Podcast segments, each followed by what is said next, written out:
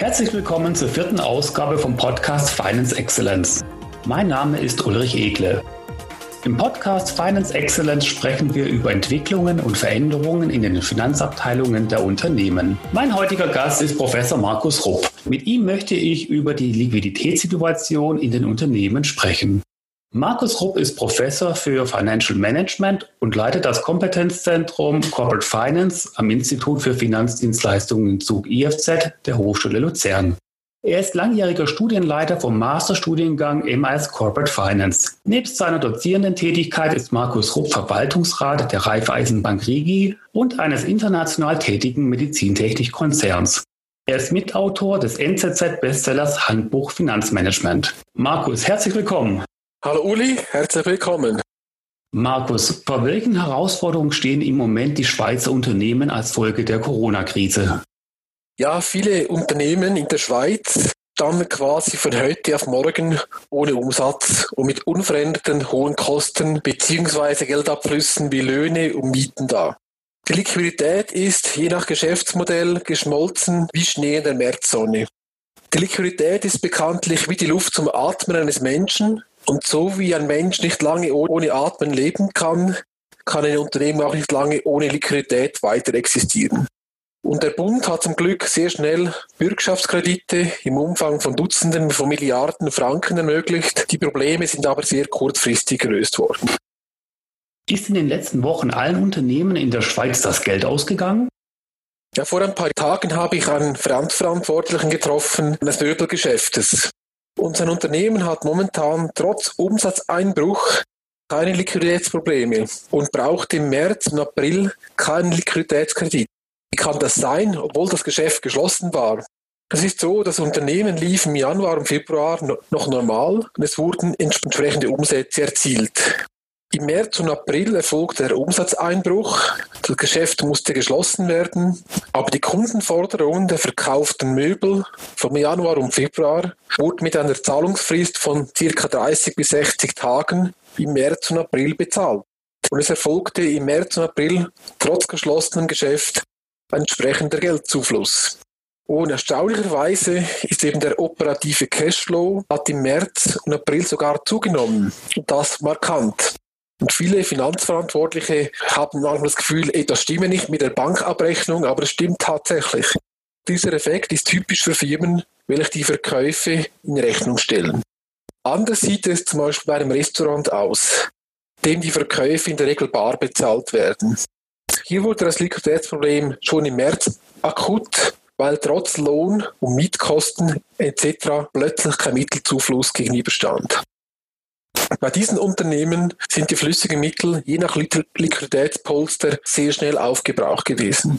Beinahe noch dramatischer sieht die kurzfristige Liquiditätssituation bei Unternehmen im Projektgeschäft, zum Beispiel ein Liftbauer, aus.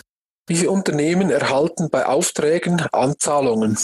Weil nun kein neuer Umsatz generiert wird, fallen nun diese Anzahlungen größtenteils weg bei gleichbleibenden operativen Auszahlungen wie Löhne, Material etc. Der Cash Drain ist bei diesen Unternehmen, weil sie den Umsatz mit Kundenanzahlung finanzieren, typischerweise am höchsten. Wie unterscheidet sich die Corona-Krise von einer normalen Rezession? Bei einer normalen Rezession, wir hatten ja vor mehr als zehn Jahren die letzte große Rezession, brechen die Umsätze in der Regel nicht so schnell ein wie in der momentanen Krise. Das Unternehmen hat mehr Zeit, die Kostenbasis abzubauen und Verluste zu reduzieren. Bei der Corona-Krise standen viele Unternehmen quasi über Nacht ohne Umsatz da. Die Corona-Krise bringt auch gut aufgestellte Unternehmen in eine unangenehme Situation. Welche Unternehmen sind vor allem von dieser Krise betroffen? Ja, das sind insbesondere Unternehmen mit einem ungünstigen Operating Leverage, das heißt einem hohen Fixkostenanteil. Ein typisches Beispiel sind eine Bergbahn oder ein Restaurant. Das heißt, bei, bei diesen Firmen geht der Umsatz zurück auf Null, aber bei der Bergbahn bleibt ein großer Teil der Fixkosten in Form von Salären, Mieten, Steuern, Abschreibungen, Finanzaufwand, Verschulden gleich hoch. Unternehmen mit einem geringen Anteil an Fixkosten und einem hohen Anteil an variablen Kosten können bei sinkendem Umsatz gleichzeitig die Kosten reduzieren. Ein typisches Beispiel ist eine Tankstelle. Wenn nur noch die Hälfte Benzin verkauft wird, muss auch nur noch die Hälfte Benzin eingekauft werden und die haben einen sehr günstigen Operating Leverage.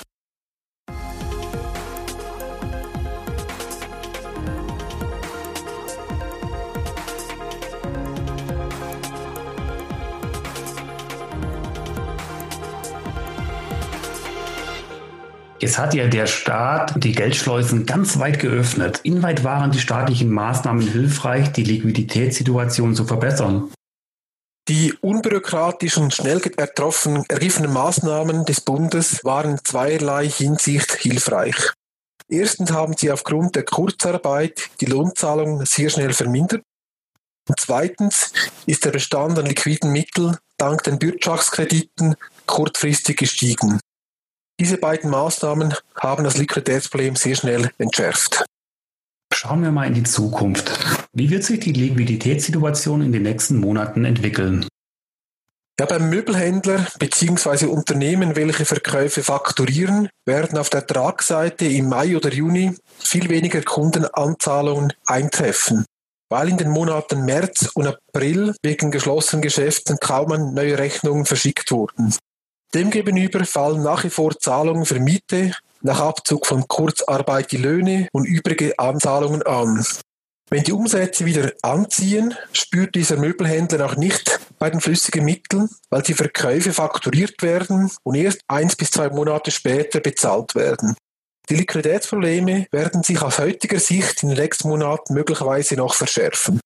Beim Restaurant wird sich die Liquiditätslage je nach Umsätzen oder Entwicklung der Umsätze schneller erholen, weil die Kunden die Rechnung bar bezahlen. Das Unternehmen erhält den Umsatz sofort. Auch beim Restaurant steht und fällt das finanzielle, die finanzielle Erhöhung, wie schnell sich die Umsätze auf dem ursprünglichen Niveau wieder einpendeln werden. Welche Folgen hat die Krise ganz akut für die Kapitalsituation der Unternehmen? Ja, bis jetzt haben wir vor allem den Fokus auf die Liquiditätssituation gelegt. Das ist kurzfristig richtig so. Das Jahr 2020 wird aber bei vielen Unternehmen in der Volksrechnung empfindliche Spuren in Form von hohen Verlusten hinterlassen. Diese Verluste reduzieren das Eigenkapital. Es wird zwei Effekte geben. Einerseits steigt die Verschuldung, also Verschuldung gegenüber von Banken und Kreditinstituten, weil das Unternehmen Überbrückungskredite aufgenommen hat.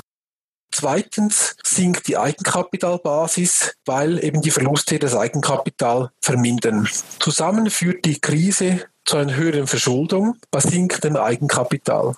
Anfängliche Liquiditätskrise wird spätestens bis zum Jahresabschluss zusätzlich eigenkapitalseitig für viele Unternehmen ungemütlich werden. Die Wahrscheinlichkeit wird steigen, dass ein Unternehmen ein Sanierungsfall werden wird.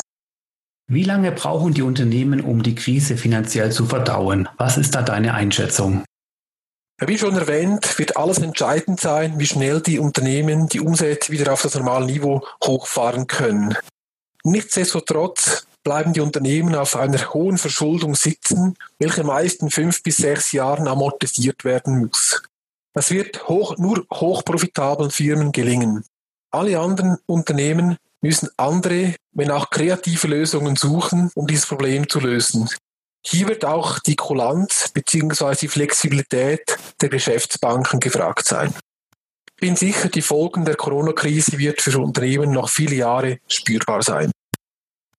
Markus, vielen Dank für deine umfassenden Ausführungen und Einschätzungen zum elementar wichtigen Thema Liquidität. Ich wünsche dir alles Gute und vor allem bleib gesund.